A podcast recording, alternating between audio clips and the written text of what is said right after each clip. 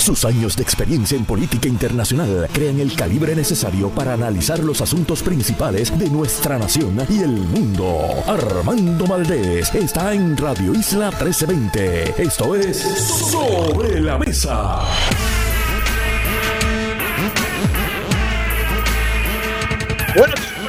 Armando Valdés. Usted escucha Sobre la Mesa por Radio Isla 1320. Hoy en Sobre la Mesa estará con nosotros nuestro panel de temas federales. José Nadal Power, analista Federico de Jesús, nuestro corresponsal en la ciudad de Washington. Además, Carlos Severino nos da una mirada al ambiente internacional en momentos en que la guerra en Ucrania está próxima a entrar su segundo año y por supuesto en Brasil un intento golpista por quienes apoyaban al expresidente Jair Bolsonaro empañó este pasado fin de semana en ese país suramericano. Hablamos con él sobre esas situaciones a nivel internacional. Y la directora ejecutiva de Asistencia Legal Puerto Rico, la licenciada Ariadna Godró, estará con nosotros también en el último segmento del programa a partir de las 9 y 40 de la mañana. Todo eso. Marilu Guzmán, de lunes a miércoles, se sienta a la mesa aquí con nosotros para café en mano, analizar todos los temas de hoy, 10 de enero del 2023, son las 8 y 2 minutos de la mañana.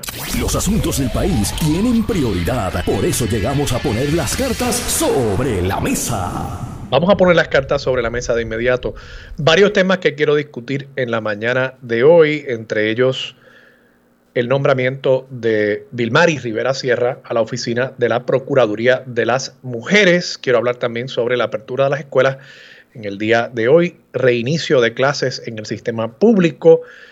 Quiero tocar las últimas mociones que han habido en el caso de Ángel Pérez en el Tribunal Federal, particularmente una donde solicita la desestimación de los cargos por parte de la Fiscalía Federal. Y si me da tiempo, me gustaría tocar las cláusulas de no competencia en los contratos de empleo en Puerto Rico y en Estados Unidos. Hay algo sucediendo a nivel federal que me parece importante que se analice y que se evalúe también que se podría hacer a nivel local. Pero comencemos con el tema del nombramiento a la Procuraduría de la Mujer y también con el tema de los feminicidios íntimos en nuestro país. Ustedes saben, quienes escuchan este programa con cierta regularidad, que a mí me gusta ponerle nombre, reconocer el nombre de las personas, de las mujeres particularmente, que mueren a manos de sus parejas, exparejas o personas que pensaban que estaban en una relación con estas mujeres víctimas de feminicidios íntimos en nuestro país. Y lamentablemente el año 2022, según el Observatorio de Equidad de Género, cerró con 14 de estos feminicidios íntimos, ya en lo que va del 2023, han muerto dos mujeres a manos de sus parejas o exparejas. Y quiero de nuevo reconocer el, nombre de estas personas, la vida de estas personas, para que eh, no pasemos por alto que más allá de estadísticas, más allá de números, eran seres humanos, eran madres, eran hermanas, eran personas que tenían hijas, que tenían derecho a vivir, a vivir en paz.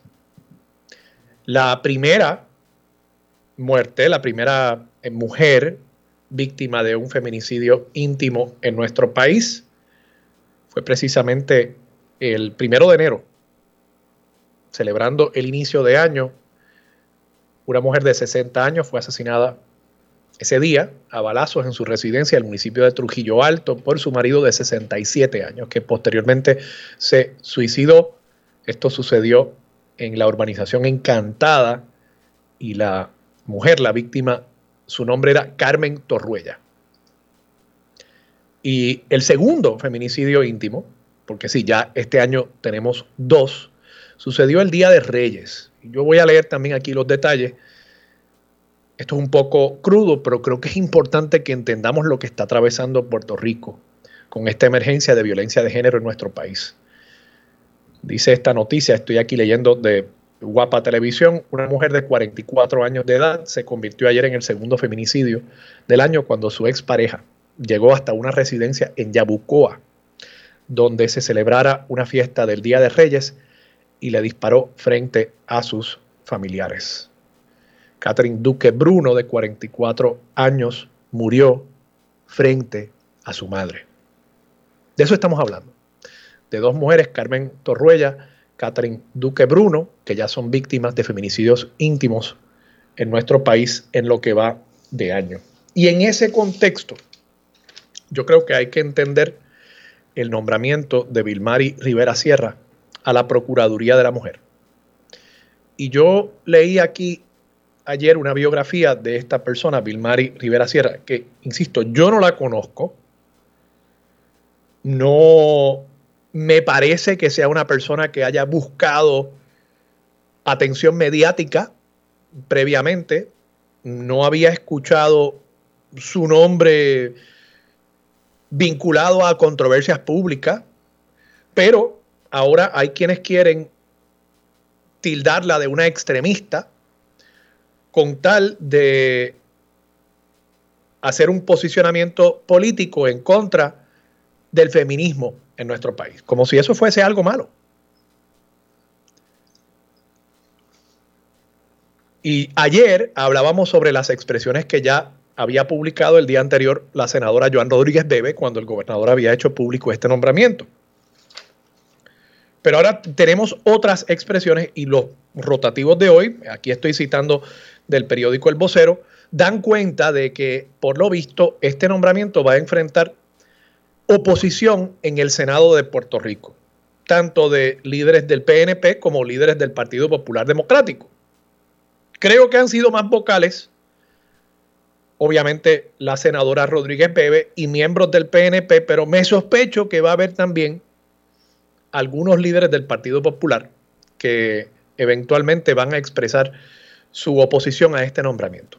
Pero yo quiero aquí citar a una senadora del Partido Nuevo Progresista, Keren Riquelme. Keren Riquelme dice sobre Vilmar y Rivera Sierra,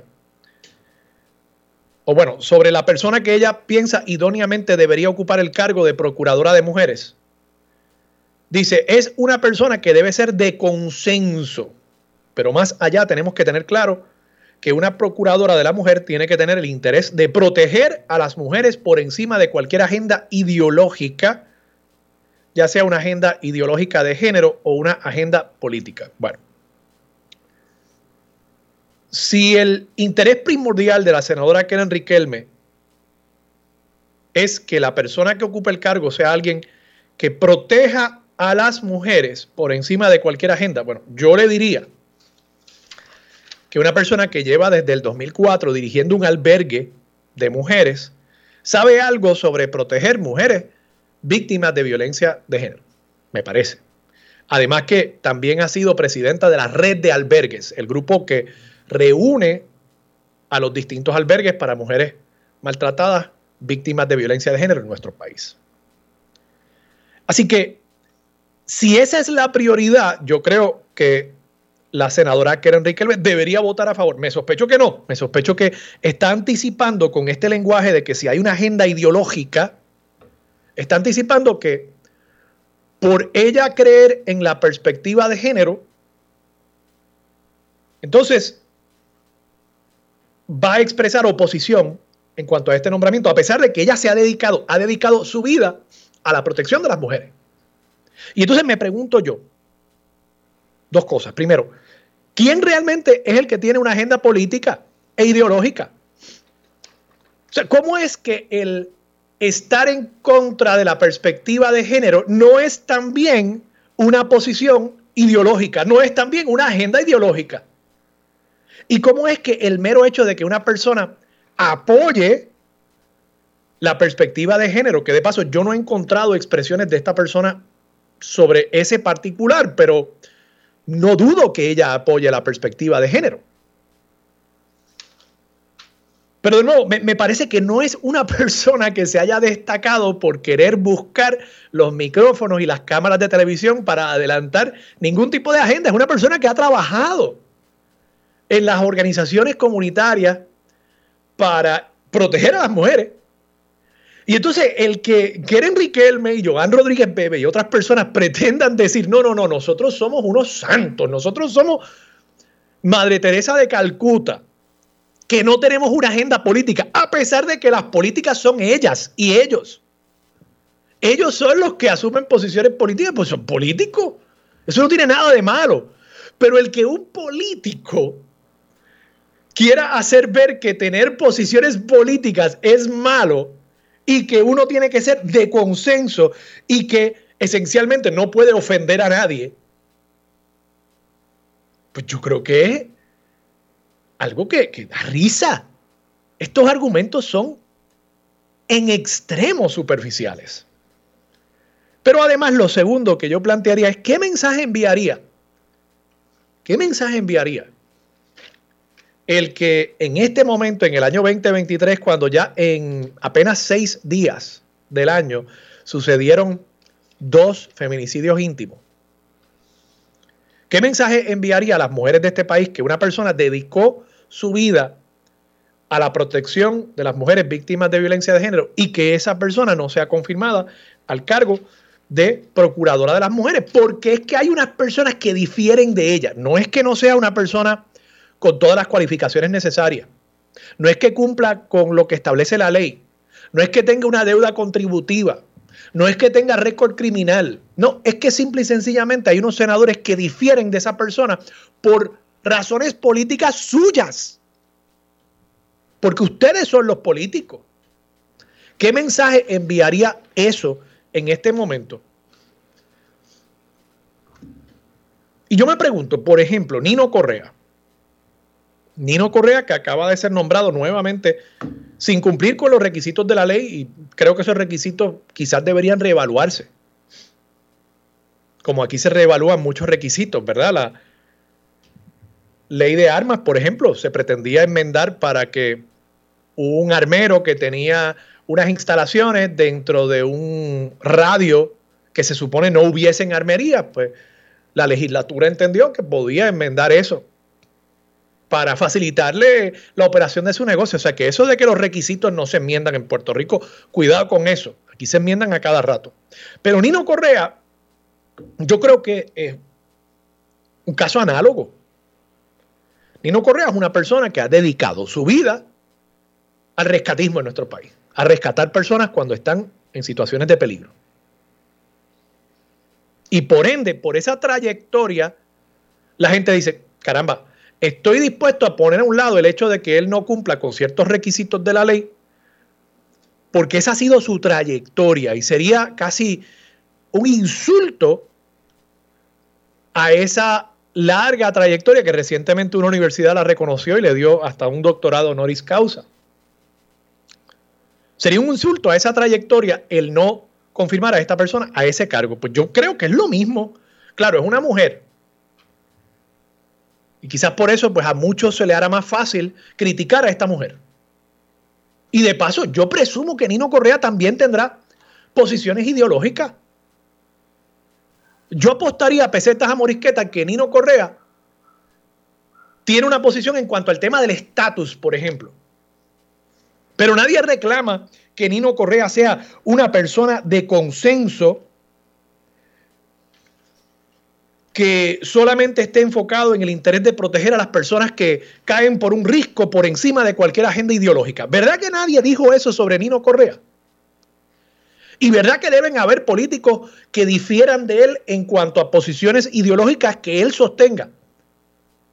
¿Verdad que eso es así? Entonces, ¿por qué con Nino Correa estamos dispuestos a incluso hacer excepciones para las normas que establecen que esa persona que ocupe ese cargo debería tener una maestría. De nuevo, requisito que yo entiendo que debería reevaluarse. Pero ¿por qué estamos dispuestos a eso? Y con esta persona que cumple con todas las de la ley y que ha dedicado su vida a rescatar mujeres de situaciones de violencia doméstica y de género, ¿por qué con esta persona no se le puede dar la misma deferencia? Quizás si hubiese estado más en los medios, quizás ahí entonces habría un poco más de apoyo para esta persona. Yo creo que son muy superficiales los planteamientos que están haciendo políticos para decir que porque ella ha asumido posiciones que difieran de ellos, que eso implica que ella no puede hacer el trabajo de proteger a las mujeres de nuestro país desde la Procuraduría. Muy superficiales esos argumentos y yo espero que las personas que están esbozando estas ideas reevalúen su posición. Me estoy quedando sin tiempo, como me pasa a menudo, pero quiero simplemente mencionar dos asuntos que en días recientes se han planteado en cuanto a la reapertura de las escuelas. Una cosa positiva, una de sal y una de arena, una de cal y una de arena. Lo positivo,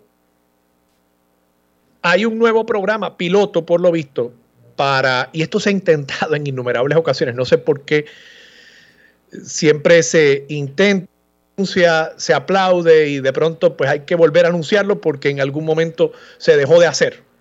Pero hay un programa para delegar en las escuelas las compras de productos, de cosas, ¿no? Una de las grandes críticas, siempre que hay un inicio escolar, sea el año o el semestre el que está iniciando, es que no hay, por ejemplo, jabón en los baños, papel higiénico, tiza, cosas básicas. Hay un programa piloto ahora donde se le va a dar unas tarjetas con unas cantidades de dinero a los directores escolares para que adquieran a través de la Administración de Servicios Generales con unos precios que se están negociando a través de subasta con unos suplidores específicos para que los directores puedan, en lugar de tener que hacer una solicitud a través del distrito y la región y la oficina en Atorrey, que puedan directamente llamar al suplidor y decirle, mira, este es mi numerito de tarjeta, conforme al contrato que ya tú tienes con la Administración de Servicios Generales a nivel central, pues tráeme cuatro rollos de papel higiénico, cuatro cajas, no le traerán cuatro rollos únicamente. Y yo creo que eso es algo positivo que está pasando en las escuelas, la descentralización. Yo soy de los que cree que eso incluso debería darse un paso más allá y que la centralización de los suplidores también es un problema, porque probablemente muchos de estos suplidores grandes que pueden hacer todo el proceso para estar en el registro único de licitadores, serán los suplidores grandes. Probablemente suplidores que están mayormente concentrados en torno a San Juan, quizás Ponce, quizás Mayagüez. Y eso va a implicar unos problemas de distribución también, además de que habría una oportunidad para utilizar este programa como un mecanismo para apoyar a los comercios pequeños en los municipios particularmente los municipios de la ruralía puertorriqueña. Me parece que ese debería ser el próximo paso, buscar la manera de que esto sea un programa un poco más liberal y que puedan efectivamente comprar en el school supply de la Plaza del Pueblo. Pero es un paso en la dirección correcta. De nuevo, paso que hemos dado anteriormente. Yo espero que esta vez sea un poquito más permanente el programa y que se le siga dando más poder y más autoridad con los recursos a los directores escolares. Yo creo que ese es el modelo para que eventualmente las escuelas sean más responsivas a las necesidades de los padres y de los estudiantes. Ahora, en el lado negativo, creo que hay que volver a hacer hincapié en que este semestre escolar que inicia hoy está comenzando con 55 escuelas cerradas. 55 escuelas cerradas porque están haciéndose trabajos de construcción, pintura, sellado de techo, que nuevamente se dejó para última hora. ¿Y dónde están la mayoría de estas escuelas que se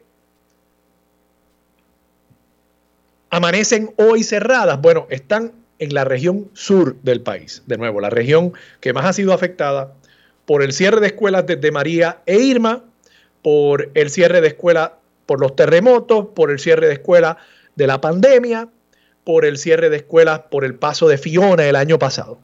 Entiéndase, seguimos sobre rezago acumulando más rezago. Y creo que estas noticias hay que reseñarlas, hay que criticarlas, porque seguimos viendo esto pasar y lo vemos como el que ve la lluvia caer del cielo, como algo perfectamente natural. Y no, no es natural que cada semestre, cada año inicie con estudiantes que en lugar de pisar un salón escolar están en sus casas. Y de nuevo, estamos abandonando, no es que los estudiantes estén abandonando la escuela, es que las escuelas y el país, porque nosotros somos responsables también, nosotros los estamos abandonando a ellos y ellas con todas las consecuencias que eso acarrea posteriormente hacia el futuro. Vamos a la pausa. Regresamos con Marilú Guzmán y mucho más de Sobre la Mesa por Radio Isla 1320.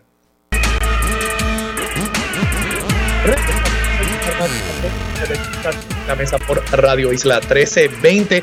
Marilú Guzmán está a punto de hacer su entrada, pero está atravesando un tapón en la avenida calle Chardón, que yo los conozco. Y claro, está reiniciando el semestre escolar, así que sí, ahora hay que salir como, bueno, hay que salir el día antes para llegar a los destinos que uno tenga por la mañana, particularmente en el área metropolitana. Y esa zona de Atorrey, pues por supuesto, eh, mucho destino, mucho centro de trabajo.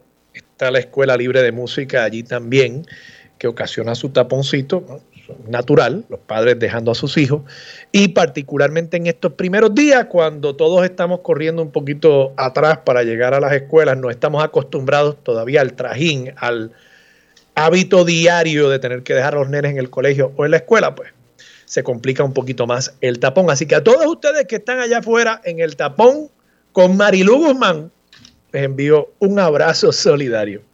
Quiero discutir brevemente, ya que tengo este tiempo, y cuando Marilu se integre, ella va a estar analizando esto desde el punto de vista de una abogada que ha litigado casos criminales. Pero ayer se reportó que los abogados, específicamente el licenciado Osvaldo Carlos, los abogados de el acusado ex alcalde de Guaynabo, Ángel Pérez, habían radicado una moción para desestimar los cargos que pesan, algunos cargos por lo menos que pesan contra Ángel Pérez. Y es una teoría interesante y creo que es importante discutirla porque esto va a ser un reflejo de lo difícil que a veces puede ser el lograr estas convicciones aún a nivel federal, o por lo menos de probar estas convicciones en el tribunal.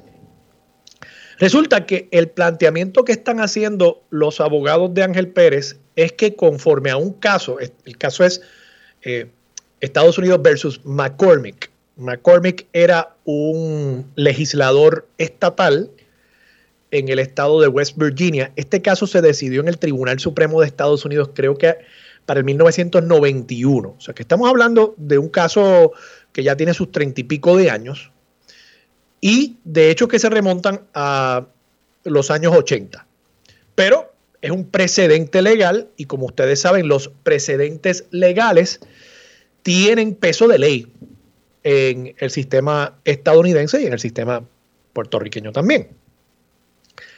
Resulta que McCormick, como les dije, era un legislador estatal y él radica un proyecto de ley y logra que ese proyecto de ley sea aprobado.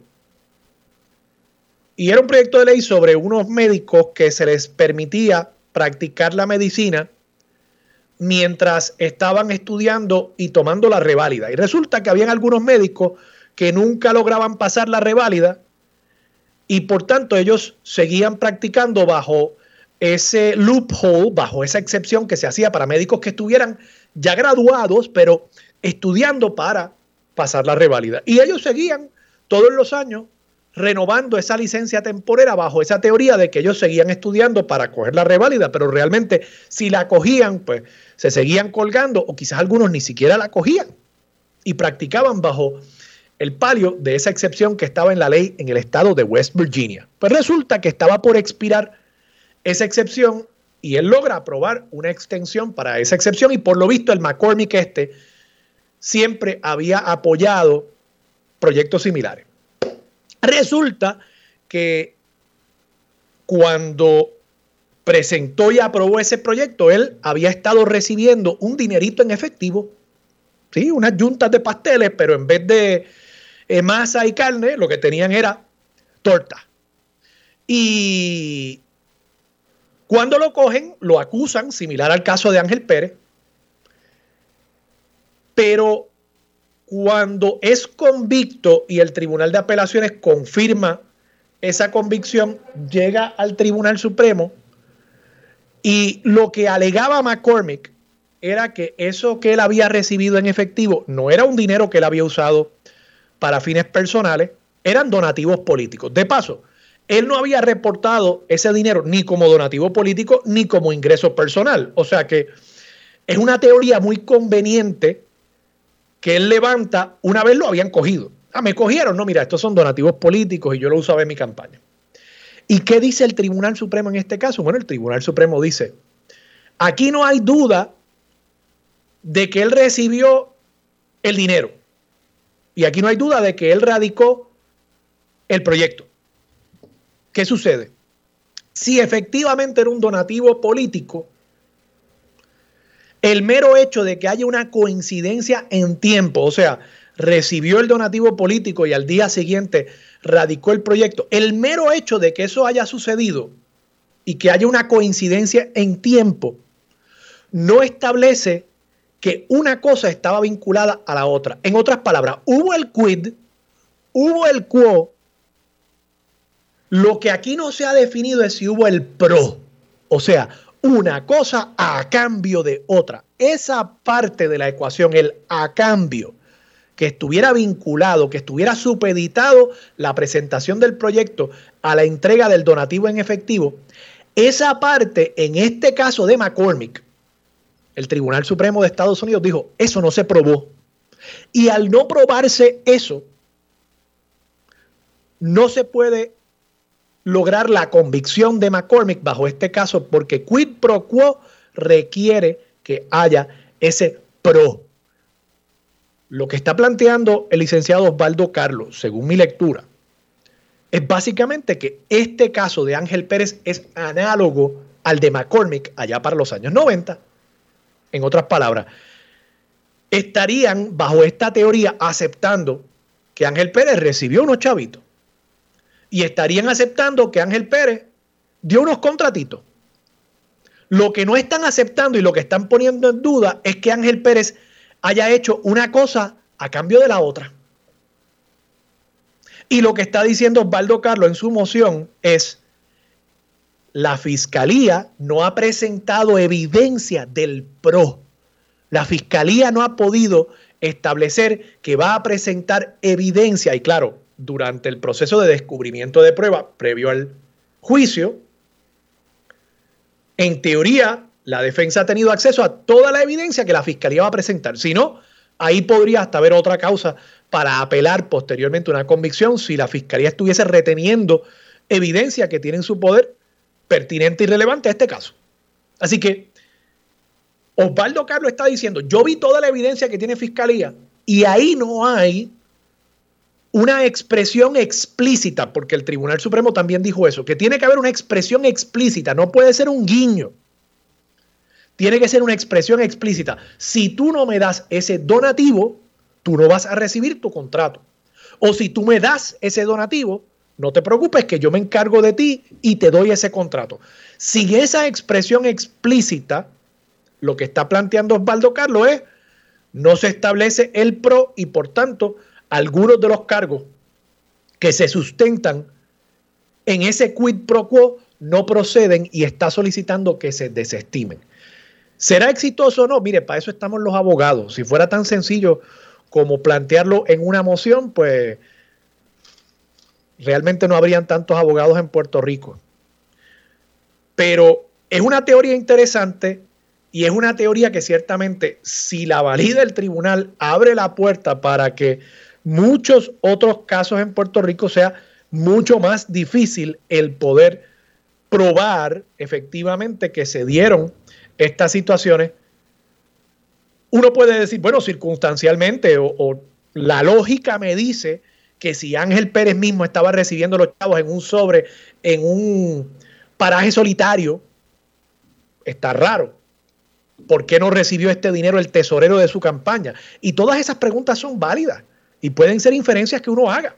Pero para probar los delitos en el tribunal, y de esto sabe Marilu Guzmán, uno tiene que cumplir con los elementos del delito. Y si uno de esos elementos es que haya una expresión explícita de un acuerdo quid pro quo, pues posiblemente Osvaldo Carlos la defensa de Ángel Pérez tenga razón en este caso y eso tiene implicaciones para otros casos. Marilu Guzmán, ¿qué te parece a ti? Buenos días. Hola, buenos días. Bueno, tengo que empezar por hacer la salvedad de que yo no postulo en el Tribunal Federal, no conozco el caso de McCormick, he oído, ¿verdad?, eh, eh, a varias personas que postulan en el Tribunal Federal eh, argumentar sobre el mismo y me gustaría conocerlo para ver de qué manera puede ser distinguible de los hechos del caso de Ángel Pérez. Pero me parece que tú comentaste entre los hechos que destacaste de ese caso que ese intercambio de dinero o esa aportación de ese dinero se da eh, coetáneamente con la, el momento en, que se da la, se da la campaña eleccionaria, ¿no? que es muy cercano al, año eleccionario. Me parece que comentaste algo de eso. No sé si estoy en lo correcto. Pero bueno, eh, como tú bien señalas, los casos se prueban mediante prueba directa y también mediante prueba circunstancial. Esto ocurrió, me parece que fue en el año 2021, ¿verdad? Estamos apenas a tres, estábamos recién concluida la anterior campaña electoral. Eh, habría, ¿verdad?, que ver, yo me gustaría examinar el caso ese de McCormick para, para poder ver cómo yo lo puedo distinguir del caso de Ángel Pérez, pero de nuevo, yo no creo que los fiscales, y menos un fiscal experimentado como, como Moldrow, eh, se le haya pasado un caso que es tan importante porque es un caso que en casos como estos eh, se, trae a colación precisamente para zafarse del, del, delito de soborno eh, eh, que, que, es el que entiendo se le está imputando a Ángel Pérez. De nuevo, como no, no postulo en la federal, no conozco este la, la el Código Penal Federal, no sé cuáles son los cargos que específicamente se le imputan a Ángel Pérez, pero de nuevo, yo creo que esto es un caso, ese caso de McCormick es un caso normativo y es un caso que los fiscales tienen que haber examinado al momento de haber decidido que van a acusar a Ángel Pérez de determinados cargos con la prueba que tienen que incluye eh, el testimonio de un coautor, ¿no? Que está diciendo, entre otras cosas, las razones por las cuales le está entregando ese, esa yunta de pasteles. Que esa evidencia, de paso, el testimonio de ese testigo, si es que él dice, y claro, yo presumo que Osvaldo Carlos habrá visto ya al menos una deposición, ¿no?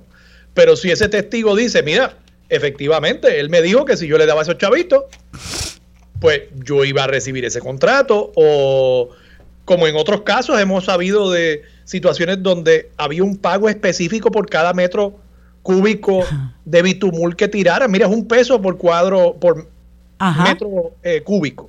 Eh, pues eso podría ser evidencia para sustentar ese acuerdo explícito. No tiene que ser literalmente una nota escrita a mano de Ángel Pérez y firmada por él. Tiene un testimonio de una persona que ya se hizo culpable. ¿Y de qué se hizo culpable? Él no se hizo culpable de estar dando donativos ilegales a las campañas.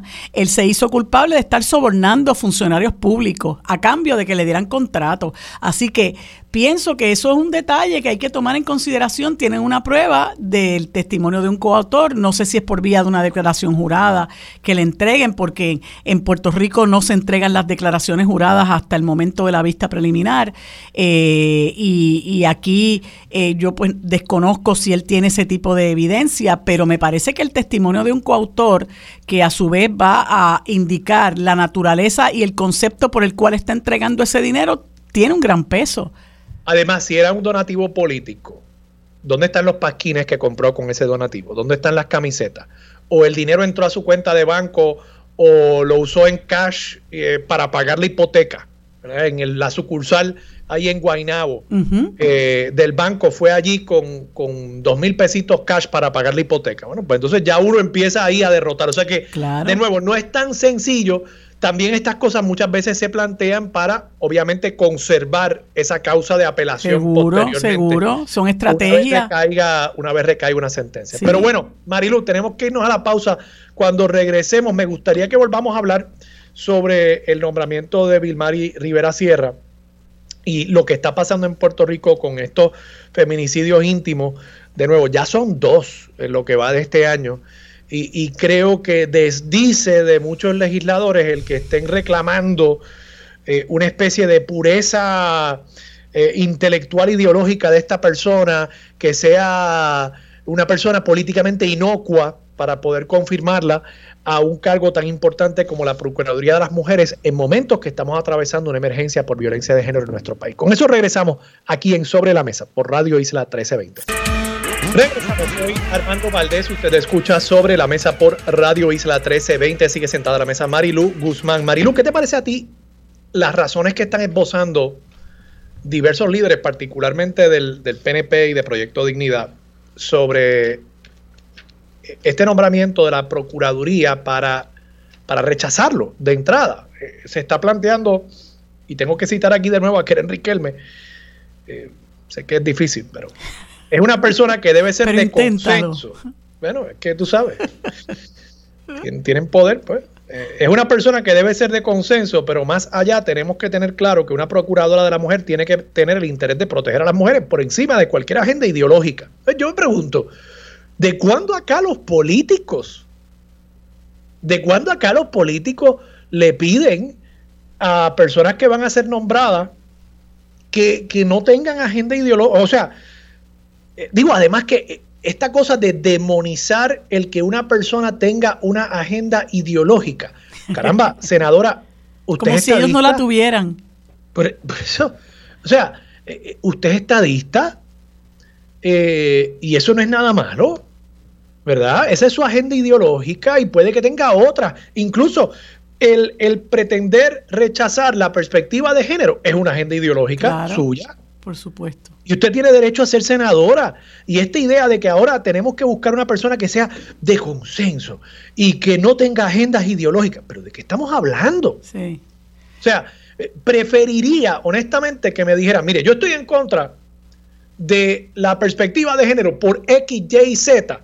Y por eso yo le voy a votar en contra. Pero reclamar que la persona no tenga ningún tipo de contenido ideológico, político, formación política, pues eh, es que me parece un absurdo y una superficialidad y obviamente es algo que ha insertado en la corriente eh, y en la psiquis del pueblo la senadora Joan Rodríguez Bebe desde el primer día muy efectivamente y yo creo que hay que desmontar ese argumento porque realmente es un argumento que viniendo particularmente de políticos es un absurdo.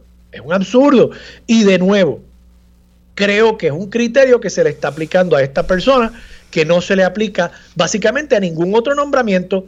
El secretario del Departamento de Salud es estadista, bendito. Se menciona hasta como candidato a la, comisaría residente.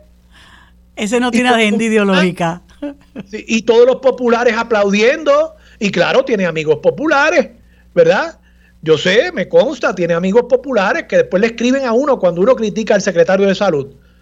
Y pues esta persona que viene de una organización que se ha dedicado desde el 2004 a la protección de la vida de las mujeres, dos de las cuales en este país han muerto en apenas seis días de lo que va del 2023 a manos de sus parejas o exparejas, esta persona la vamos a rechazar porque tiene una agenda ideológica. Pero ¿de cuándo acá? ¿De, dónde, ¿De dónde surge este nuevo criterio de que los candidatos tienen que ser de consenso? Pues mire, no habría, no habría una persona confirmada por el Senado. Así es. Pero mira, oye, lee, óyete, eh, escúchate esto. Tiene que haber tenido un récord de defender a las mujeres en toda situación y, no, y que no haya imperado el silencio cuando la mujer a defender es fuera del partido contrario a una ideología o a una creencia suya. ¿Quién dijo eso? Eh, Keren Riquelme. También. Eh, realmente, realmente es doloroso escuchar una cosa como esa, porque mira, cuando tú analizas lo que dice aquel, lo que dice el otro, incluso el, el senador William Villafañe, que es una persona que yo la considero una persona sensata, eh, a pesar de que está eh, en el PNP y tiene a su lado gente como Rivera Chats y Keren Riquelme. Y que, estuvo en el gobierno de Ricky Rosello. Sí, pero yo lo considero una persona, eh, una persona ecuánime, ¿verdad? Este, mira lo que dice, más allá de sus... Él intenta llevar esa proyección. Ajá. Más allá de sus opiniones y posturas altamente controversiales, y uno dice, ¿cuáles son, son las opiniones y posturas altamente controversiales? Eh, porque él no la conoce, porque incluso dice, por lo que he leído, ha tenido un bagaje conoce el tema, ha participado desde el área del tercer sector en ayudar a la mujer en estas situaciones. Él no abunda cuáles son esas eh, posiciones altamente controversiales. Ya te dije lo que dice la senadora Keren Riquelme.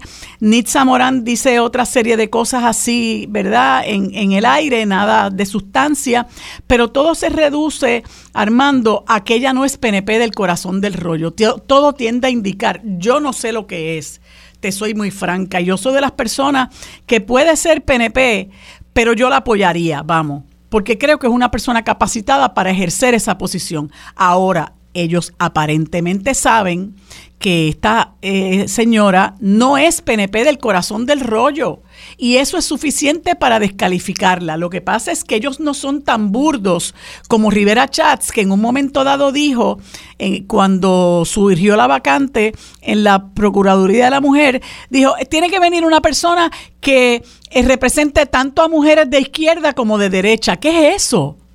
Cuando usted va pidiendo ayuda, cuando usted es una persona que es víctima de violencia doméstica, nadie le importa saber si usted es de izquierda, de derecha, de centro, de arriba, de abajo.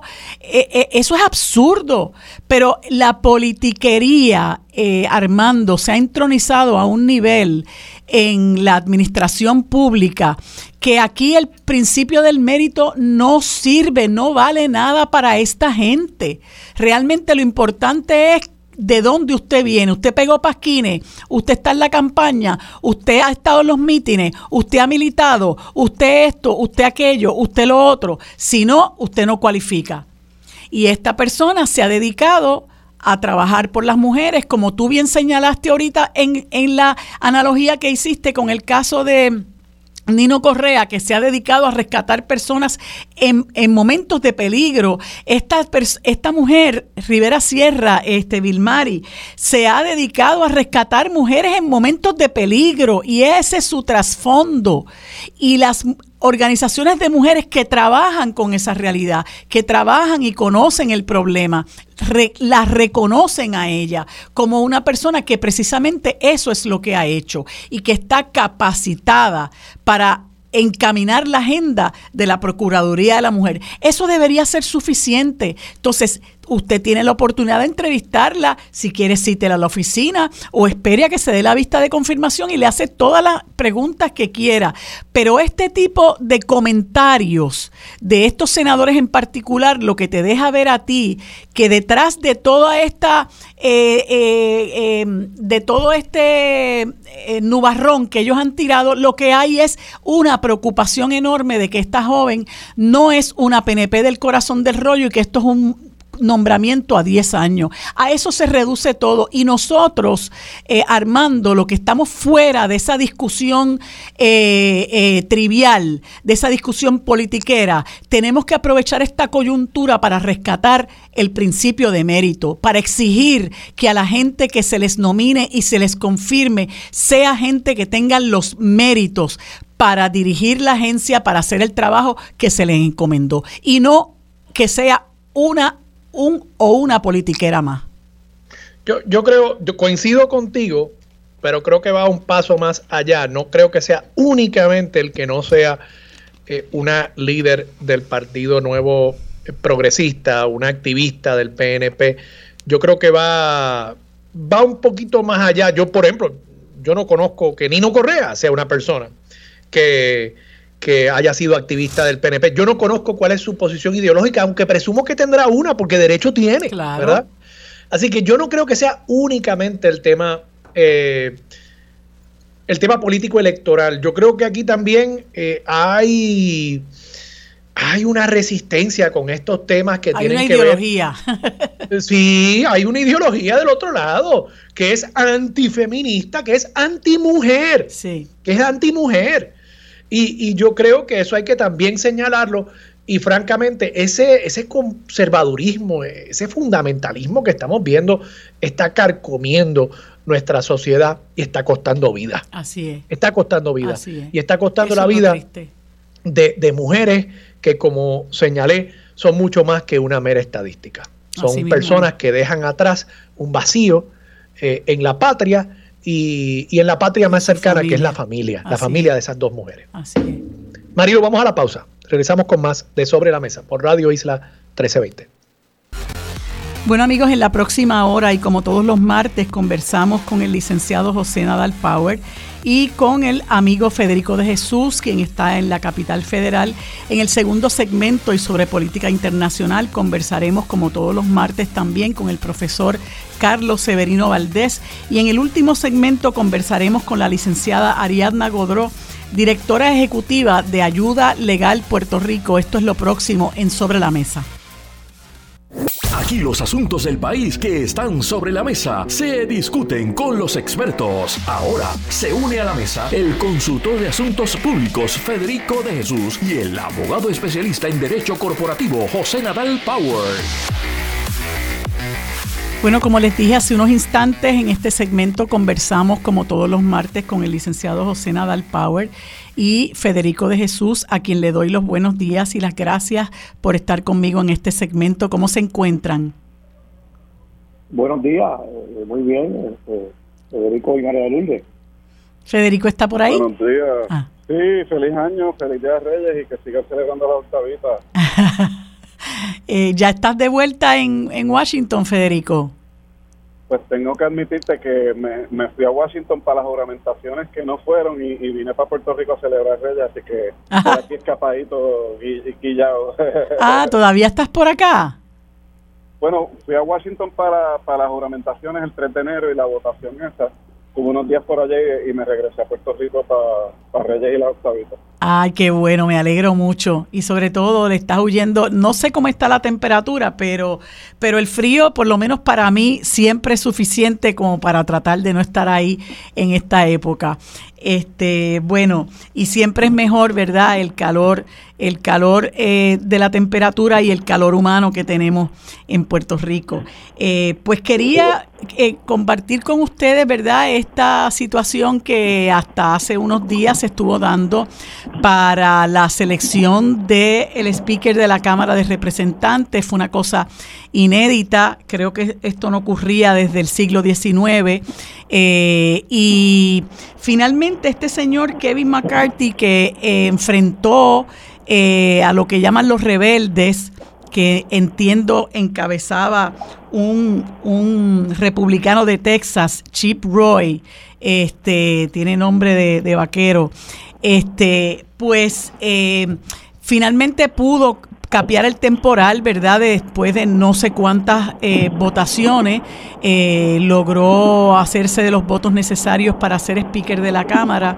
Y, me pregunto, ¿verdad? ¿Cómo porque en el momento en que estas personas deciden, los llamados rebeldes deciden darle el voto a Kevin McCarthy, bueno, pueden hacer una serie de concesiones, pero eso no significa que tengan sus cartas debajo de la manga por el resto del término, ¿verdad? Y que, y que eh, representen en la incumbencia de este señor eh, un problema a la hora de echar a andar eh, diferentes cosas. Quiero primero conocer qué opina José. Mira, ciertamente eh, yo, a base de lo que vimos de este espectáculo, que duró varios días, eh, creo que van a ser dos años eh, convulsos, ¿no? Eh, va a ser un- una cámara eh, muy disfuncional, eh, va a ser utilizado el poder legislativo para pues fiscalizar, tratar de hacer investigaciones a, a Biden y su entorno, obstaculizar la labor de Biden. Eh, y se va a repetir la historia, me parece. Eh, eh, en el año 94, cuando los republicanos retomaron después de muchos años el control de la Cámara, Bill Clinton so- solo llevaba dos años de presidente. ¿Qué provocó el comportamiento republicano en aquel momento? Bill Clinton, a pesar de que estaba de que era impopular en esos primeros años, salió eh, reelecto de manera sólida en el año 96. Pasó lo mismo con Obama. Obama ganó las elecciones en el 2008 y en el 2010, siendo el presidente solamente por dos años, lo mismo. Eh, los, los, republicanos recuperan la Cámara bajo John Boehner y de nuevo, ¿qué sucedió? El comportamiento de los republicanos provoca que Obama salga reelecto de manera también sólida eh, en el año 2012, dos años después. Y aquí lo, yo creo que eh, eh, lo que se, lo que se perfila es eso mismo, es un grupo, es un caucus republicano extremista con muchas divisiones internas. Lo, único que los une es la ambición de, de, socavar, de, de, obstruir la labor del gobierno de Biden y creo que eh, les va a rebotar eso en contra, ¿no? Eh, eh, dentro de dos años. Es temprano, pero es lo que está viendo desde ahora, ¿no? Sí. Yo, yo tiendo a coincidir en que, bueno, ganaron por un pelito. Eh, querías, quería conocer, ya que Federico está ahí metido, eh, y conoce cómo se bate el cobre al interior de, del Congreso.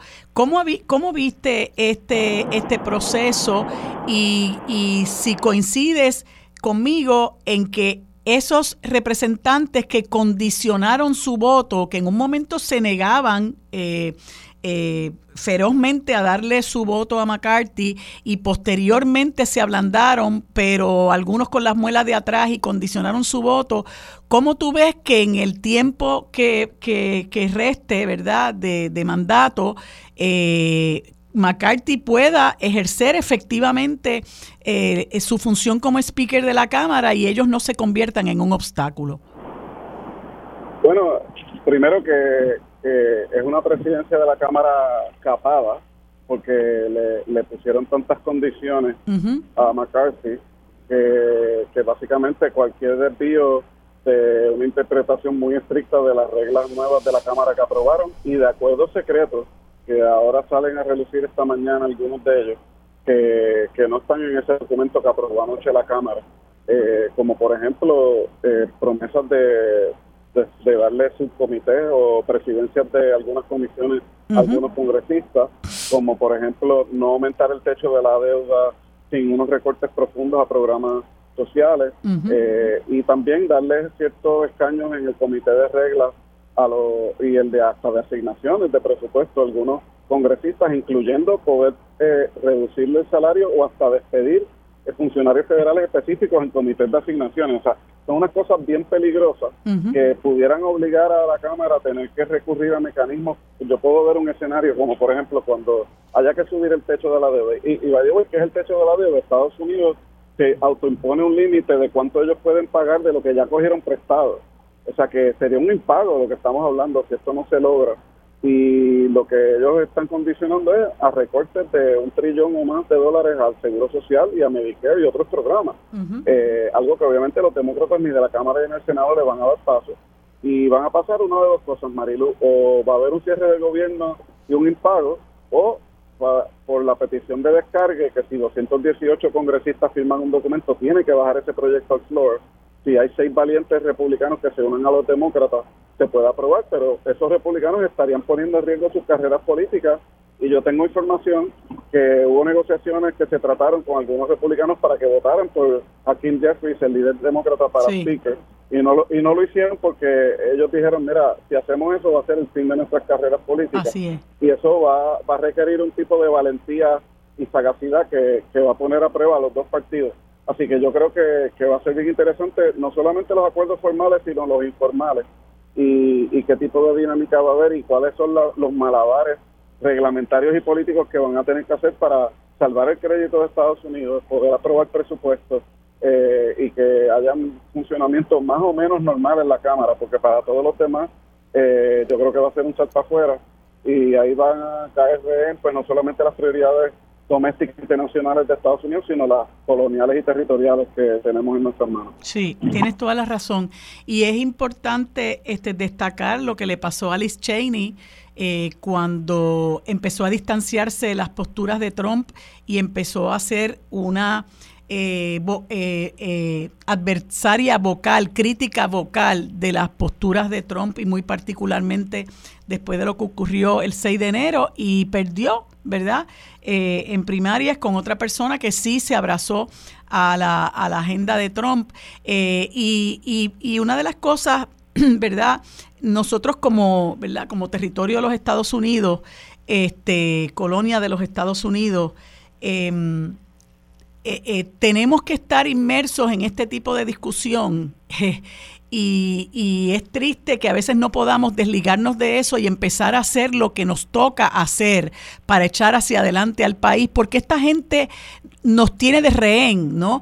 Eh, eso mismo que tú estás planteando, eh, Federico, de, que ellos eh, reclaman que haya un techo eh, de la deuda pública y los peligros que eso entraña, los problemas que eso pudiera entrañar en un, en un momento específico. El hecho de que muchos de estos republicanos, eh, y yo diría que es una agenda republicana, el recortar dinero para servicios sociales y muchas veces destinarlo a otras cosas como puede ser el gasto militar, eh, a nosotros como puertorriqueños y puertorriqueñas tristemente nos afecta, ¿verdad? Y, y, y de nuevo, eh, eh, eh nosotros en Puerto Rico tenemos que crear conciencia de cuán perjudicial resulta ser que nosotros ahora mismo seamos rehenes de toda esta lucha politiquera, porque se reduce a una lucha politiquera y de poder.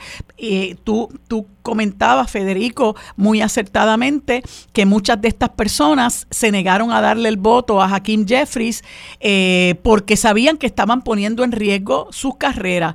Y entonces aunque muchas personas no enlacen una cosa con la otra, nosotros en Puerto Rico somos rehenes de estas de estas pugnas porque si ellos deciden no yo no voy a aprobar yo voy a yo voy a encaminar o voy a apoyar una agenda de reducción del gasto público pues mira eh, la, la, agenda de Pierluisi, este, que es dennos más chavos, dennos más chavos, como decía que el señor Hayes, eh, pues se va, se va a pique porque no hay eh, plan B, ¿verdad?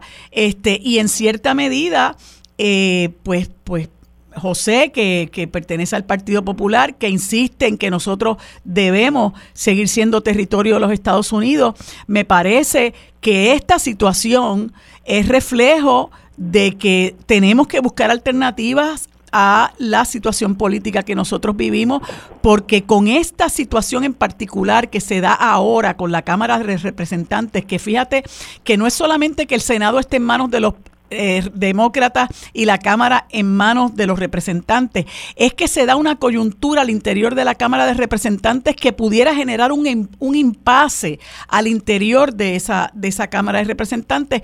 ¿Cómo eso nos va a afectar a nosotros en el futuro, José? Mira, eh, los fondos eh, importantes eh, para Puerto Rico de reconstrucción están aprobados ya. Lo de el aumento al Medicaid aprobó ahora en diciembre para los próximos cinco presupuestos. Por lo tanto, lo que son las peticiones principales de fondos, pues están protegidas, ¿no? así que esto yo no creo que provoque ninguna inestabilidad en términos del gobierno de Puerto Rico, de lo que pase aquí. Eh, creo que es mejor tener el problema de tener un Congreso, pues eh, ahora, ¿verdad? Pues básicamente secuestrado por los republicanos, eh, a, simplemente, pues bajo la independencia, no tener acceso a esos fondos, ¿no? Eh, qué bueno que los que tenemos acceso a eso y que está aprobado ya también por los próximos años. Así que es un, es un buen problema para tener y otros países que quieran tener ese problema que tenemos ahora, ¿no? Eh, eh, y, no, y no creo que en los próximos dos años eh, pues, el impasse político en los Estados Unidos tenga mayores repercusiones en Puerto Rico. Claro, en la Cámara pues es posible que, pues, que, se haya, que hagan vistas públicas para investigar el uso de los fondos de recuperación, etcétera, etcétera, que, se debieron haber invertido de manera más ágil, de manera más, de manera más eficiente. Nadie discute eso. Pero la realidad es que, pues qué bueno que tenemos acceso a esos fondos y, y, y, bueno, pues la política, eh, eh, estos impases son, son parte del proceso, eh, pero no, no veo que se vaya a desatar ninguna crisis en Puerto Rico por esto.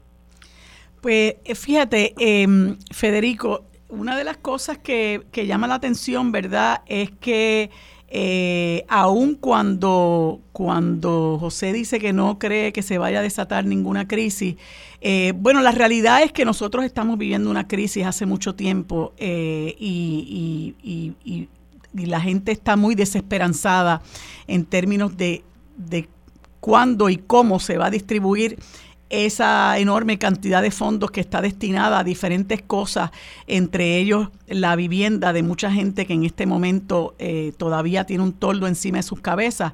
Pero eh, el, gobernador eh, Pierluisi tiene una agenda que eh, se más o menos se pudiera eh, circunscribir a que él quiere una transición del programa de asistencia nutricional PAN al programa de asistencia nutricional suplementaria SNAP, eh, que quiere que se libere la, a Puerto Rico de la ley Jones de 1920 respecto al transporte de combustible, una ley que recientemente eh, se restringió aún más eh, y que también se trabaje con el asunto del SSI. Y claro, lo del estatus es otra cosa, porque eso siempre es este, punta de lanza de Pierluisi. Pero fíjate que esas cuatro cosas que te acabo de mencionar, Federico, pues dependen de, que haya el aval del Congreso y posteriormente este, de la Casa Blanca. Y con esta situación que, que estamos viendo, mm, yo dificulto que pueda lograr ninguna de ellas. Pues quizás eso no son tan malas noticias, este. Eh, yo, yo creo que sí que con excepción de lo del PAN, no vamos a, tener paridad en ese programa, pero sí nos van a dar un aumento al PAN porque va a haber el Farm Bill, que es el que autoriza cada cinco años los gastos de agricultura y probablemente haya un aumento en el PAN, aunque no creo que lleguemos a más. Pero yo, fíjate, eso lo veo como una oportunidad porque Puerto Rico se supone que esté nadando en fondos federales, 120 mil millones para la reconstrucción, la mayoría que no se han usado, los 19 mil millones por cinco años que se menciona para el Medicaid, o sea que yo no creo que en realidad le hace falta a Puerto Rico seguir pidiendo más fondos federales. Y el hecho de que los republicanos se resistan a dar esas asignaciones presenta una oportunidad, no solo las leyes de cabotaje, sino cómo podemos reprogramar esos fondos para que se puedan utilizar más eficientemente, ya que el gobierno central ha sido incapaz, incapaz de gastarlo, ya sea por burocracia de FEMA, porque no hay trabajadores, por lentitud o burocracia estatal, pero la realidad es que ese sistema no ha funcionado. Y yo creo que los republicanos, si se les hace el approach correcto, pudieran estar en mejor disposición de darle herramientas a Puerto Rico que no envuelva mayor gasto federal. Y yo creo que en vez de, yo coincido con José, eso no crea una crisis, crea una oportunidad, pero hay que saberla aprovechar. Y no sé si las autoridades de Puerto Rico están en esa onda, eh, porque como dijo Jody Hyde, cada vez que van a Washington van a pedir dinero y pedir la estadía, yo no creo que tengan esa misma receptividad en un Congreso republicano. Sí, yo, yo coincido en el sentido eh, que es una oportunidad. Y yo eh, entiendo que esa política pública de estar pendiente de que nos den más y más y más fondos federales y aumentar la dependencia del país es totalmente eh, perjudicial a lo que llaman un desarrollo económico, porque por un lado hablan del desarrollo económico, pero el desarrollo económico es contradictorio con el fomento de la, de la dependencia, ¿no? Este, y sí eh, veo que hay una situación en términos de cómo se va a manejar ese dinero y hay una de las cosas eh, que traigo a la atención de, de José y de Federico, y es precisamente eh, que se, se celebra eh, que se haya eh, dado esta cantidad de 19 mil millones de dólares, me parece que es la cifra, para el programa de Medicare, Medicaid. Este, y, y hay un dato que da el el presidente del Colegio de Médicos, que él dice, bueno, es que realmente eso lo que hace es fortalecer el sistema de salud que tenemos ahora mismo. Eso es un dinero público, ¿verdad? Que va a parar a las arcas públicas, pero que lo va a administrar, lo van a administrar las, aseguradoras. Y el, el, sistema como tal, la estructura del sistema, mientras no se cambie, no va a resolver los problemas estructurales que tenemos ahora mismo, que son la falta de servicios médicos adecuados a los pacientes y la y el maltrato, por así decirlo, el, trato injusto hacia los proveedores. José. Mira, eh, ciertamente, eh, esa, obviamente los 19 mil millones son una excelente noticia, pero eh, la estructura del sistema de salud de Puerto Rico, pues, pues ciertamente, a mi juicio, debería tener, sufrir unos cambios, pero eso pues corresponde a la legislatura de Puerto Rico hacerlo. De hecho, escuché al presidente del Senado, eh, creo que fue ayer, eh, anunciar que va a ser una de sus prioridades, ¿verdad? De, formular, de estructurar ese sistema de salud. Vamos a ver qué, qué, medidas legislativas son las que se presentan al respecto. Pero es un debate fundamentalmente de legislación eh, puertorriqueña, ¿no? los fondos están ahí, pero cómo se maximizan, pues eso nos compete entonces a nosotros, los puertorriqueños. Bueno, yo, yo te diría que nosotros somos mucha gente, tristemente, José. Este, los que han estado al frente de la administración pública y traigo a colación eso que comentas del presidente del Senado, que no sé cuánto tiempo lleva como senador y nosotros ya eh, en este año cumplimos 30 años de que eh, se varió el sistema de salud de Puerto Rico y se creó este, esta otra estructura que ha demostrado ser un fracaso enorme y, ha creado unas injusticias terribles al punto de que eh, hoy día es la principal razón del éxodo de nuestros médicos. pero de todas maneras, me parece, me, parece que aun cuando haya todas esas propuesta, eh, el problema sigue, sigue tristemente estando ahí y es que eh, no somos los puertorriqueños los que estamos administrando, es una clase política particularmente que se ha turnado en el poder y que quizás ahora, en un año previo al año eleccionario, dice, no, vamos a hacer esto, vamos a hacer esto, vamos a hacer aquello otro, una agenda totalmente ambiciosa que que la complica el hecho de que la Asamblea Legislativa, eh, pudiéramos decir, entre comillas, está controlada por un partido y la, y la, y la, la, el la rama ejecutiva controlada por otro y tristemente no hay, ¿verdad?, eh, denominadores comunes que, que, los ayuden a encaminar esa agenda para que se traduzca en, en justicia para, para, el país. Pero hablando particularmente, Federico, del asunto del estatus, que es algo que, que eh, pretende adelantar eh, Pedro Pierluisi, pues él él lo, lo caracteriza, ¿verdad?, eh, el Congreso que hay ahora mismo como un Congreso retante. Eh, y me gustaría, sé que lo hemos discutido en otras ocasiones, las, las posiciones de algunos representantes republicanos sobre el asunto del estatus y muy particularmente eh, Westerman. ¿Cómo tú, cómo, tú crees que esto, bueno, es algo que será un ejercicio en futilidad? Pues mira, no, no va a haber un proyecto de ley que, que se convierta en ley sobre la descolonización. Lo que yo creo que va a suceder es que los republicanos le van a dar de larga, quizás hagan una vista pública, lamentablemente insistirán en que se incluya una opción territorial, no hablan de Estado Libre Asociado ni de Commonwealth, sino de colonia. Pero en el Senado el gobernador yo creo que va a lograr por lo menos que cuatro republicanos se unan a un proyecto de ley y tiene demócratas que quieren hacerlo. No, no creo que venzan, ¿verdad?, el obstáculo de los 60 votos, pero definitivamente eh, va a haber más movimiento de lo que la gente cree y coauspiciadores es lo más que pueden aspirar porque tanto Joe Manchin como Bruce Westerman no están muy entusiasmados con lidiar con el tema de la descolonización. Mm, ¿Y, y Joe Manchin qué papel juega ahora mismo? Bueno, él es el presidente de la Comisión de Energía y Recursos Naturales del Senado. ¿Lo sigue siendo? De Puerto Rico. ¿Lo, sigue haciendo, sí. Ok. Sí, sí. Bueno, pues este, y, y, lo, lo, que también no podemos perder de vista es lo que dijo el congresista Steny Hoyer, que el proyecto que se aprobó la semana antes de que cerrara el Congreso eh, sirve de, modelo para un plebiscito criollo y el gobernador tiene por ley la, la, facultad de ejercerlo por orden ejecutivo en Puerto Rico y eso hay que velarlo eh, porque creo que lo usaría para propósitos políticos ya que sería otro concurso de belleza no vinculante. Sin duda, sin duda.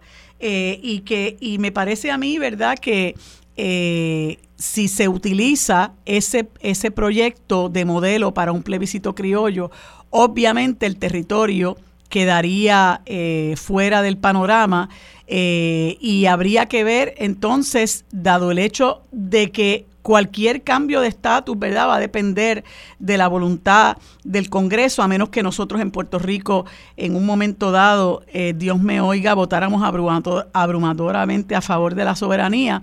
de la independencia principalmente, por una república asociada, pues no, no, no cualificaría dentro de, dentro de la obligación que ellos tienen de concederla.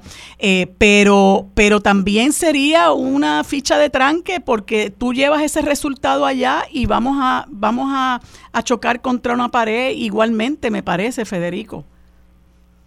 Yo no, yo no soy de los que piensa que nada va a pasar y que la estabilidad es imposible.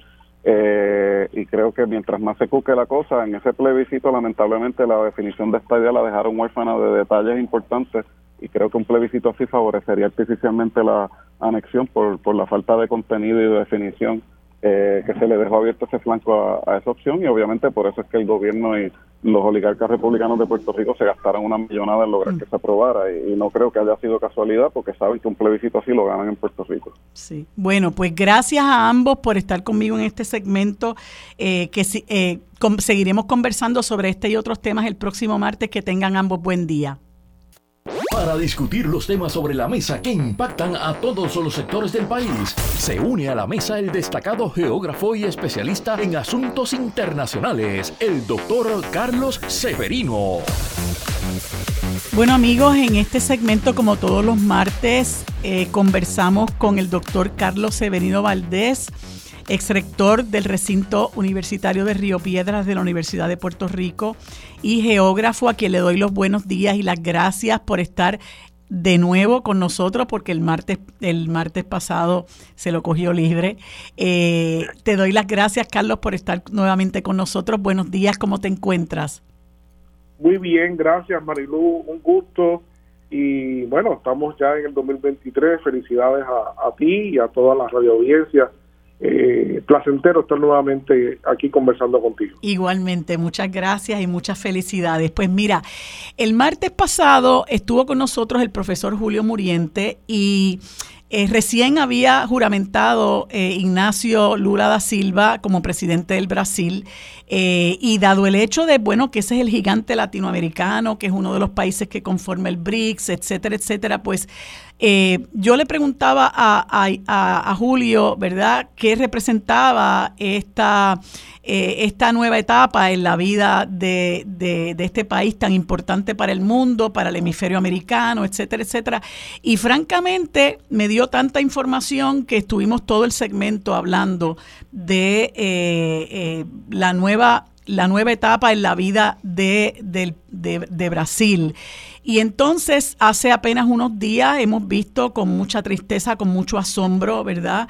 La, lo que ha pasado en, en, en Brasil, ¿verdad? Donde estas hordas estas turbas eh, de bolsonaristas han destruido todo lo que encontraron a su paso, entrando, ¿verdad?, en, en las sedes de, de, de, los tres poderes constitucionales de, del Brasil, en la capital, Brasilia, este, como oh. dije, destruyendo todo a su paso. Eh, una cosa que, que realmente es, es condenable, es repudiable, pero también deja a uno perplejo.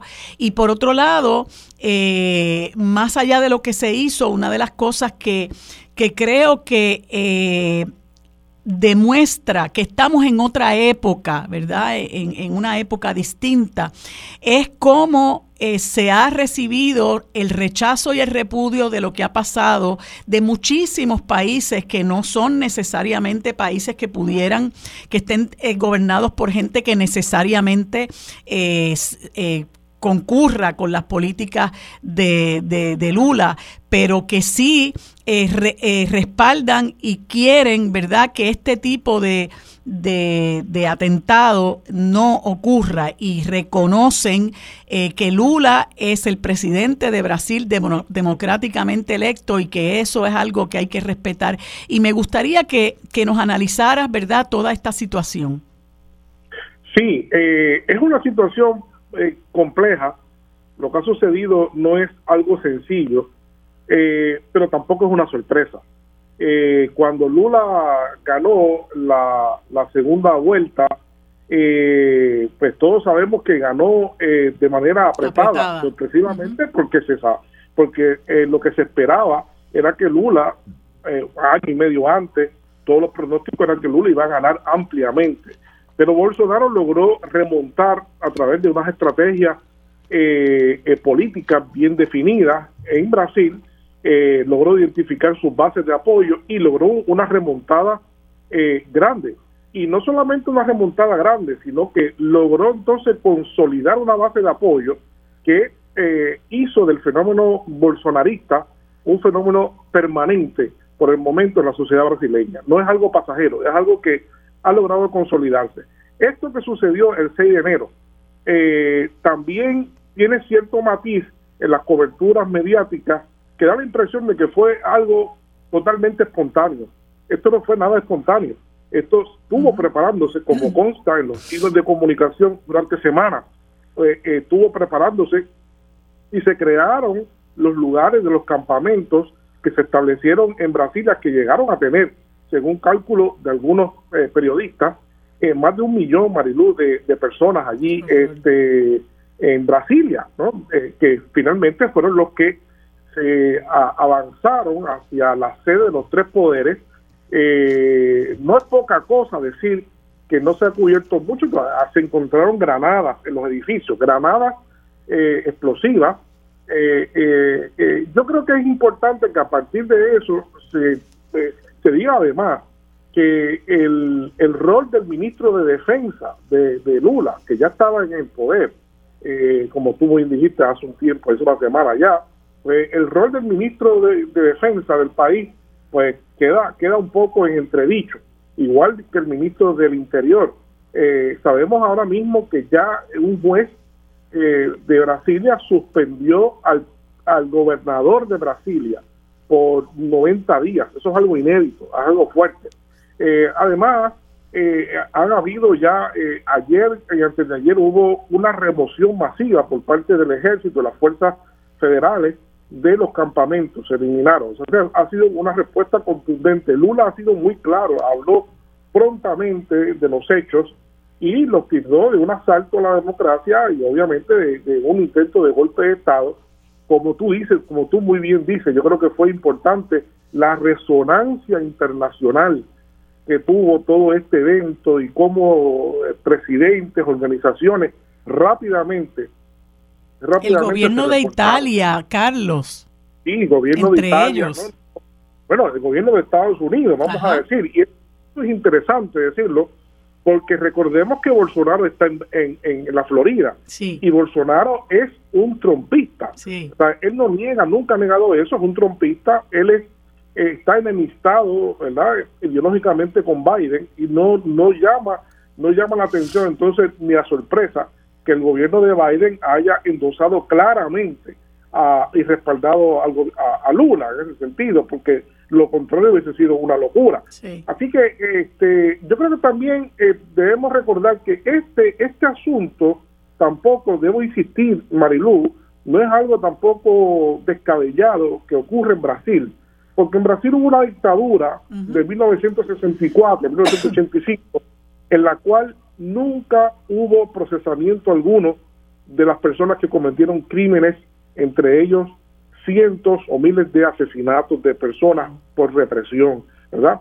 Eh, contrario a lo que pasó en Argentina, que lo vimos ahora recientemente en una película como la, película Argentina 1985, ¿no? Que se dio en, televisión aquí en Puerto Rico, o lo que sucedió también en Chile, en Brasil nunca hubo impunidad total. Y la dictadura perdón, la dictadura no fue nunca realmente derrotada ni llamada a responder por, su, por sus crímenes. Así que eh, andan impunes y, esa actitud de impunidad de esa represión dictatorial sigue estando viva en Brasil, posiblemente más que en ningún otro de los países que fue afectado por este fenómeno. Pues es, realmente, eh, a mí me parece que, es algo, ¿verdad? Yo vi esas escenas eh, con, muchísima, aunque tú dices que no es, no es una sorpresa, porque fíjate que a raíz de la elección de Lula hubo eh, un grupo de estos vándalos, de estas turbas que querían, pretendían paralizar el país y que estaban reclamando que la, la, intervención de las fuerzas militares, ¿verdad? Eh, en, en, cuanto al, al, gobierno, este, y, y, uno pues dice, e, eso está por ahí latente, ¿no? Pero la magnitud de lo que ocurrió, y no hay duda de que no fue espontáneo, porque fíjate que tenían sus campamentos, tenían, escogieron el día, escogieron los lugares específicamente, ¿verdad? No es que se fueron así como, como dice. Claro, ah, sí, sí al garete a, a, un centro comercial, ¿no? Este, y esa salida de Bolsonaro eh, a pocos días antes de la juramentación de Lula como presidente también es ilustrativa, ¿verdad? De que era oh. mucho más conveniente para oh. él estar fuera del país que dentro del país cuando una cosa como esta ocurriera. Claro, y eso es todo correcto. Y además, eh, eh, complementario a lo que tú acabas de señalar, no podemos llamarnos engaños en el sentido de que este, allí sabemos que hay un personaje que ha tenido incidencia en la organización de la extrema derecha brasileña dentro del seno del propio bolsonarismo, que es Steve Bannon. Eh, mm, es su amistad con la familia, con la familia Bolsonaro. de Bolsonaro, hijo y ciertos sectores. Así que este, eh, hay que decir que eh, difícilmente estamos hablando de algo que aunque no fue realmente algo extremadamente organizado, porque no lo fue, eh, tampoco es una cosa que fue este, un exabrupto eh, social, una, explosión social repentina. Esto fue obviamente, eh, está el tracto por internet de las, redes sociales, cómo, cómo se convocó y cómo se llamaba a, esto, ¿no? De, una forma muy clara y muy contundente. Así que de manera que estamos en un momento en el cual, eh, como de hecho, eh, yo escribí una columna este, que se publicó aquí en, Puerto Rico, eh, donde advertía la, posibilidad de que la, la apretada victoria de Lula creaba un clima de polarización, ¿verdad? De polarización que este, ponía en riesgo su propia su propia existencia como presidente. Ahora bien, sin embargo, también, si tenemos tiempo brevemente, hay que destacar que Lula es un político muy sagaz, Lula es muy, muy capaz y Lula consiguió unas, de inmediato consiguió unas aprobaciones para eh, federalizar la seguridad de Brasilia, por ejemplo, unánime, unánime en el Parlamento. Y eso es una señal muy interesante, porque posiblemente uno de los principales terrenos más movedizos que tenía Lula era, era el Congreso, porque no lo domina y porque quien domina allí es el bolsonarismo. Gracias a esto, porque obviamente no hay mal que por bien no venga también, de algún modo, como decimos, eh, Lula logró unas eh, actividades unánimes de aprobación de medidas de él que eran impensables, que eran impensables porque Lula no tiene, no tiene esa unanimidad.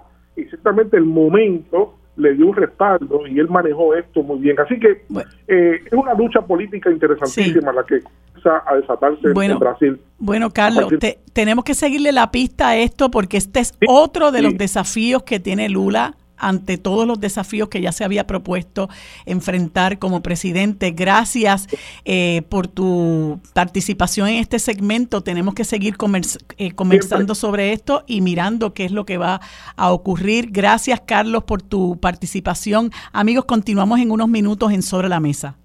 Bueno amigos, en este último segmento conversamos con la licenciada, licenciada Ariadna Godró, directora ejecutiva de Ayuda Legal Puerto Rico, a quien le damos los buenos días y las gracias por estar con nosotros en este segmento. Saludos, licenciada, ¿cómo está? ¿Está por ahí la licenciada Godró? Vamos a ver si la podemos localizar. Habíamos eh, pedido que nos contactaran a la licenciada Godró, que estamos haciendo la gestión para contactarla, eh, por razón de un, un, reportaje que sale el pasado sábado en el periódico El Nuevo Día, eh, que se titula Años de espera y sacrificios.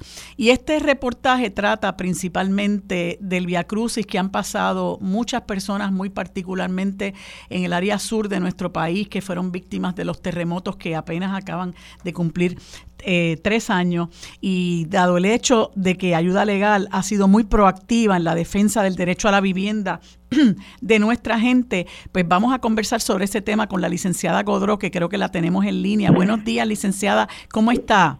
Buenos días, Marilu. Felicidades, felicidades en este nuevo año y, gracias a toda la radio audiencia de Radio, de radio Isla siempre por la invitación. Muchísimas gracias por estar con nosotros. Pues pedí que te contactaran porque le estaba explicando a la audiencia que el pasado sábado eh, hubo un reportaje del periódico El Nuevo Día con relación a la situación de vivienda de muchos de nuestros compatriotas y muy particularmente las personas que fueron, ¿verdad? Sufrieron los embates de los terremotos que ahora acaban de cumplir tres años desde que transcurrieron. Y entonces este, se dan unas situaciones eh, que a uno le llaman la atención, ¿verdad? Eh, y, que, y que no dejan de, de causar una enorme preocupación y una gran indignación, porque a tres años muchas de estas personas no han podido, no han recibido la ayuda necesaria ni de FEMA, ni del Departamento de la Vivienda. Eh, la de FEMA ha sido insuficiente, han tenido que utilizarla para otras cosas que no son el propósito para el cual se les dio el dinero. El, el director, el secretario del Departamento de la Familia no apareció para expresarse sobre este problema, eh, no ofreció comentarios eh, eh, para este reportaje. Entonces, la gente ha tenido que tomar préstamos para terminar la construcción de sus hogares, algunos de los cuales no están tampoco terminados. Y por otro lado, ves una política pública del Estado que no está dirigida a la construcción de viviendas de interés social, sino meramente acógete este voucher y, y, aquel dinerito de FEMA. Y creo que, que, eso verdaderamente es muy injusto para con estas personas que a tres años de los terremotos y ni hablar de la gente que todavía sufre los efectos del huracán María, eh, me parece muy injusto para con esta, este, estas personas que parece que son muchos más de los que nosotros desearíamos. Eh, eso, eso es así, Marilu, tu, tu apreciación sobre lo que está pasando con la asistencia de terremotos es correcta. De hecho, la prensa ha estado reseñando de que hay unos 184 millones de dólares asignados y ahorita te escuché hablar con Federico de que en vez de estar siguiendo pidiendo más dinero, pues cómo se puede utilizar efectivamente el dinero que ya tenemos en vez de siempre estar, ¿verdad?, como mendigando. Pues hay un dinero para asistencia, es más de 184 millones, estamos hablando de 209 millones aproximadamente, que supone estar dirigido a sobrevivientes del huracán, eh, perdón, de la tormenta Isaías y también de los terremotos, para, como bien tú dices, finalmente llevar algún tipo de vivienda digna a esta familia. Estas asignaciones se empezaron a hacer el 6 de enero del 2022, del, perdóname, el 6 de enero del, sí, del, del 2021. La segunda parte de la asignación se hace en febrero del 2022. Así que estamos hablando que en todo este tiempo que ha ido corriendo, sobre todo desde ese 6 de enero de 2021, el gobierno nos ha movido efectivamente, tanto estatal como federal, para que ese dinero finalmente se pueda traducir en un peso, eh, en dinero que llegue a las familias para poder tener un techo seguro. Estamos hablando de que a estas alturas del juego todavía no ha abierto ningún programa de asistencia para, para reparar viviendas con estos fondos para sobrevivientes de desastre y no pasar por alto, Maritu, que esta es la misma gente que desde Ayuda Legal Puerto Rico hemos estado viendo afectadas por Fiona. Así que estamos viendo ese fenómeno de nuevo de familias que en los últimos cinco, casi seis años desde María han perdido su casa no una vez, sino casi tres veces, ¿verdad? Es, realmente es realmente trágico, eh, ¿verdad? Y, y, me preocupa eh, eh, esta situación que te comentaba de que aquí yo no veo que haya una para empezar que yo pienso eh, no sé cuál será tu opinión, pero a mí me parece que ha sido muy pobre la, las ejecutorias del Departamento de la Vivienda con relación a todo esto. Y segundo, me parece eh, que que la carencia de una política pública para que aquí haya vivienda de interés social eh, es también terrible, porque, porque en alguna medida el que exista eso pudiera incluso eh, paliar el problema que estamos teniendo de desplazamiento de otras comunidades. Y yo no veo, ¿verdad? Y quizás a eso obedece que el, que el secretario William Rodríguez no haya participado de, de, este reportaje, ¿verdad? Porque a mí me parece que es injustificable lo que está pasando en términos de la vivienda en el país.